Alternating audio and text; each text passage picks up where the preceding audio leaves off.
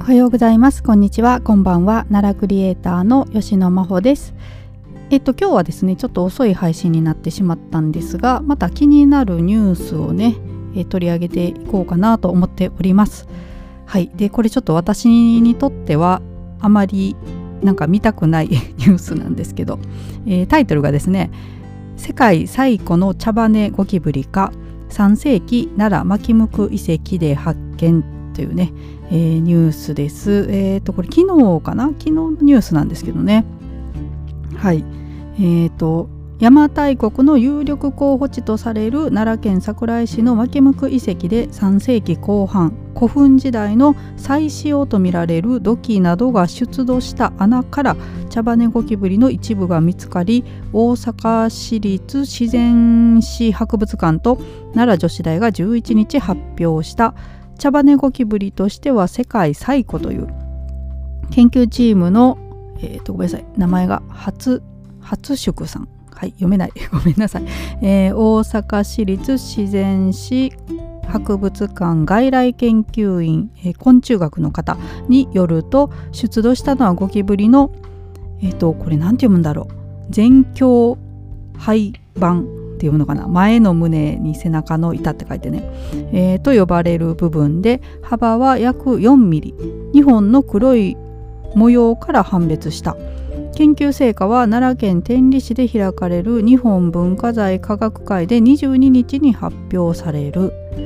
はい、ということで、えー、記事になっていました。共同通信のウェブサイトというかニュースですね。はい、えーまあ、ちょっとねこれニュースのページにねあのイラストでゴキブリのイラストが載ってるんですけどもなんかこれでもちょっとうって なるぐらい私ちょっと苦手なんですよねゴキブリがね。でちょっとまあ当時の人ってねこれどういう感覚でゴキブリと接してたのかなとちょっと想像してみたんですけどねえうん、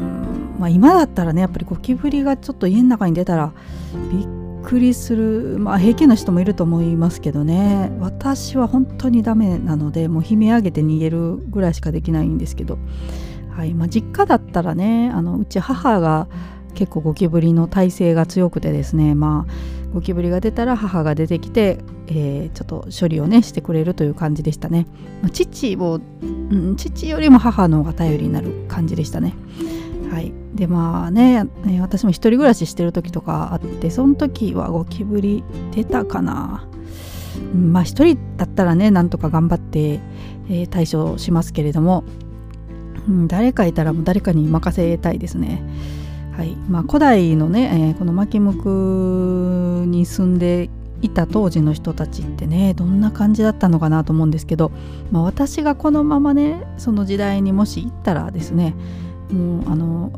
どっかその辺にある土器をゴキブリの上にドンって置いてねちょっとこう何て言うんですか逃げないようにしておいて。であとはまあそういうのね大丈夫な方に、えー、どうにかしてもらうっていう方法を取るかなと思うんですけどね。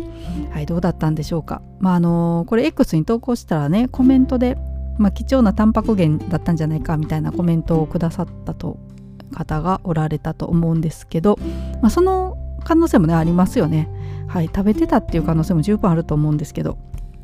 なんか中国だとねゴキブリ食べたりするみたいなのを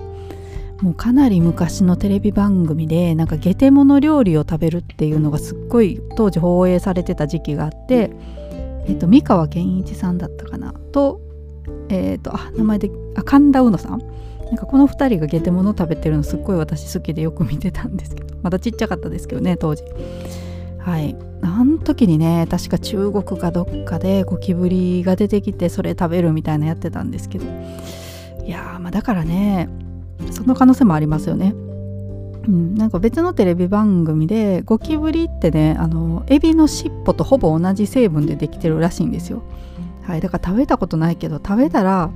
エビの尻尾みたいなねあんな感じなのかなって もう想像もしたくないですけどすいません苦手な方。はい、でもまあねあの最古のゴキブリが発見されたというこれはまあ考古学的にはすごいニュースですのでね、はい、なんですがちょっと私自身はゴキブリ苦手なのでうってなったという はい、えー、ことです。であともう一つまあこれ奈良とはね全く関係ないんですけど今日ねあの外をちょっと買い物行って歩いてたらですねあの金木犀のね香りがしてきましたね。はいもうそんな時期なのかってちょっと思ったんですけどまだね花の方を見たらつぼみみたいな感じでね花が咲いてるって感じではなかったんですけどでもまあまあねもう匂いがしてましたね。でちょっと家帰ってからね、えー、金木犀のことをちょっとネットで調べてみてあの金木犀ってね、えーと、金とあと木ですね。木とあと犀っていう字ね。動物の犀っていう字書いて金木犀っていう感じなんですけどこれどうして犀なのかなと思ってねネットで調べてみたらですねえっ、ー、とうんと樹皮ですね。金木犀のあの樹皮の様子がサイの皮膚に似ているっていうこと。からまあそういう名前がついたっていうことですね。でまああと金木犀の金はね金色の花ということで、はい、木星ってだから木がサイっていうことですね。サイの皮膚に似ているっていうことみたいです。で、えーと、調べてたらね他にも金木犀ってあの生薬としても使えるんですね。で、えー、薬用部位薬用部位が花。の部分ででこれ薬効がですね胃炎とか低血圧症とか不眠症に効くみたいです。はい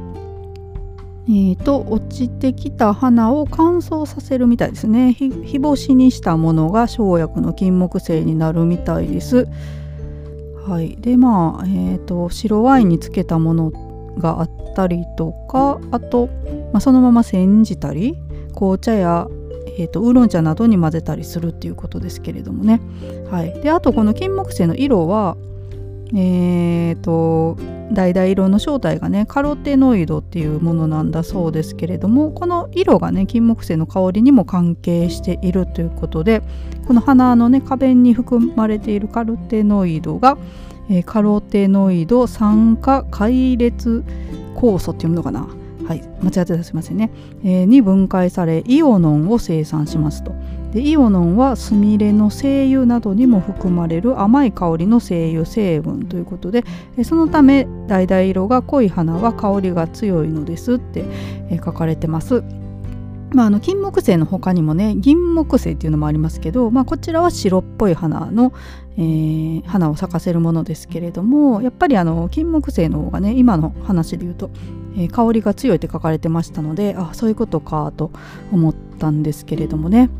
はい。でこれもね私 X に投稿したんですがするとコメントでねどこだ？えっ、ー、と「らんまん」っていうあの朝ドラですね。NHK のね私ちょっと見てないんですけど「らんまん」の牧野豊太郎さんでいいのかな？博士が、えー、名付け親なんだそうです。だから「らんまん」の主人公の方ですかね、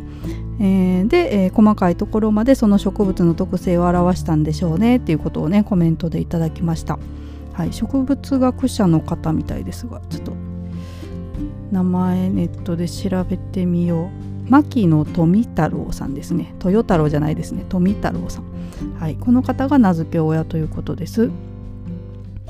はい。えー、かな？ちょっと今日遅くなってしまったんですけれどもね。もう取らないでおこうかなとも思ったんですがえー、ちょっとゴキブリのゴキゴキブリって言わない方がいいのか。